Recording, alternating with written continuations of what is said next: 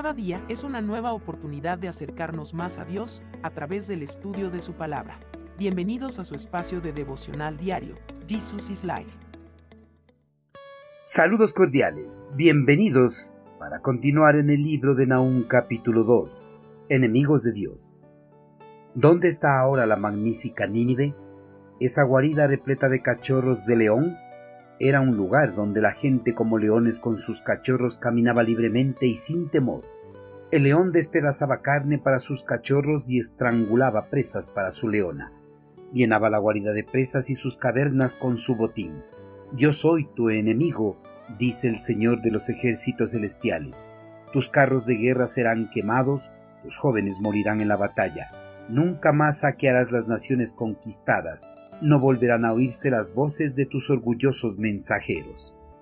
La fuerza o el poder pueden volverse incontrolables para algunas personas, ya que al adquirir la fuerza o el poder se dejan dominar completamente por ellos, anulando de esa manera su buen juicio y la razón. Una persona dominada por la fuerza o el poder utiliza esos atributos para sacar ventaja de todos los que se encuentran a su alrededor, tratando de generar respeto o completa sumisión. Además, llegan a creer que nadie se les puede oponer, inclusive llegan a endiosarse. La ciudad de Nínive al alcanzar poderío económico y militar llegó a creerse la ciudad más fuerte y poderosa de toda la región de Mesopotamia. Por eso, sin ninguna clase de temor, invadía despiadadamente a las ciudades vecinas.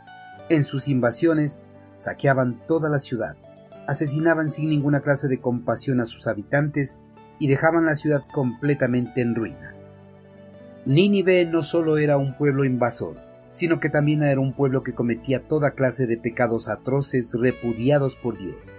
Uno de esos pecados era la idolatría, la adoración de múltiples dioses. Ante la perversidad de este pueblo, el eterno Creador les había dado una oportunidad de arrepentimiento, lo que aceptaron después de escuchar las palabras del profeta Jonás.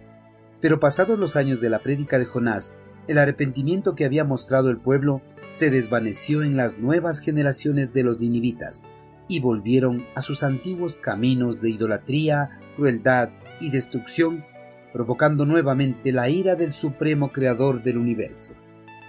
La ira de Dios en contra del pueblo estaba cerca, ya no tendrían más escapatoria, pues no mantuvieron las promesas que habían hecho en el pasado, no mantuvieron el arrepentimiento ni la humillación mostrada ante la presencia de Yahvé en el tiempo del profeta Jonás.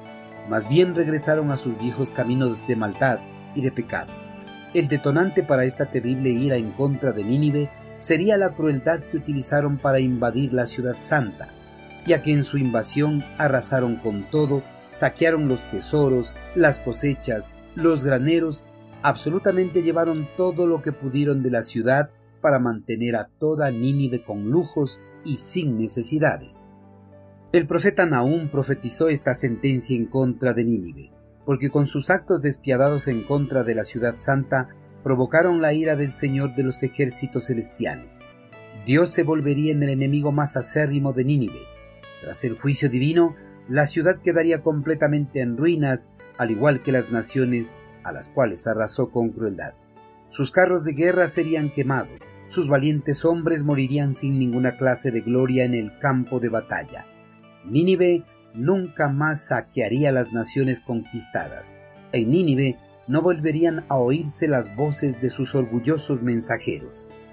Queridos hermanos, antes de la sentencia de Dios contra Nínive, la ciudad se creía superior a las demás ciudades. Creía que ningún ejército destruiría el poderío militar que había construido. Por eso utilizaron ese poder para arrasar y saquear las ciudades vecinas.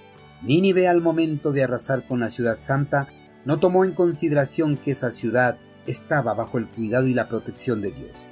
Por eso, una vez que arrasó con Jerusalén, el Señor de los ejércitos celestiales se volvió su enemigo y le pagaría con la misma moneda todo el daño que ocasionó a su pueblo amado. Todo aquel que lastime o haga daño a un hijo de Dios tendrá que vérselas con el Señor de los ejércitos celestiales, ya que Él es su protector, y pagará con creces a los que osen lastimar o dañar a sus elegidos. Hermanos, si estamos ocupando algún puesto de autoridad, ya sea en el ámbito secular o eclesial, No utilicemos esa autoridad para aprovecharnos de las personas, ni tampoco para humillarlas. Utilicemos esa autoridad para servirles con amor y respeto, ya que si no lo hacemos de esa manera, posiblemente el Señor de los ejércitos celestiales se vuelva nuestro enemigo y derrame su terrible ira sobre nuestras vidas. Envíenos sus sugerencias y comentarios a nuestro correo electrónico ministerio.jesusislife.net. Este programa es una producción de Jesus is Life.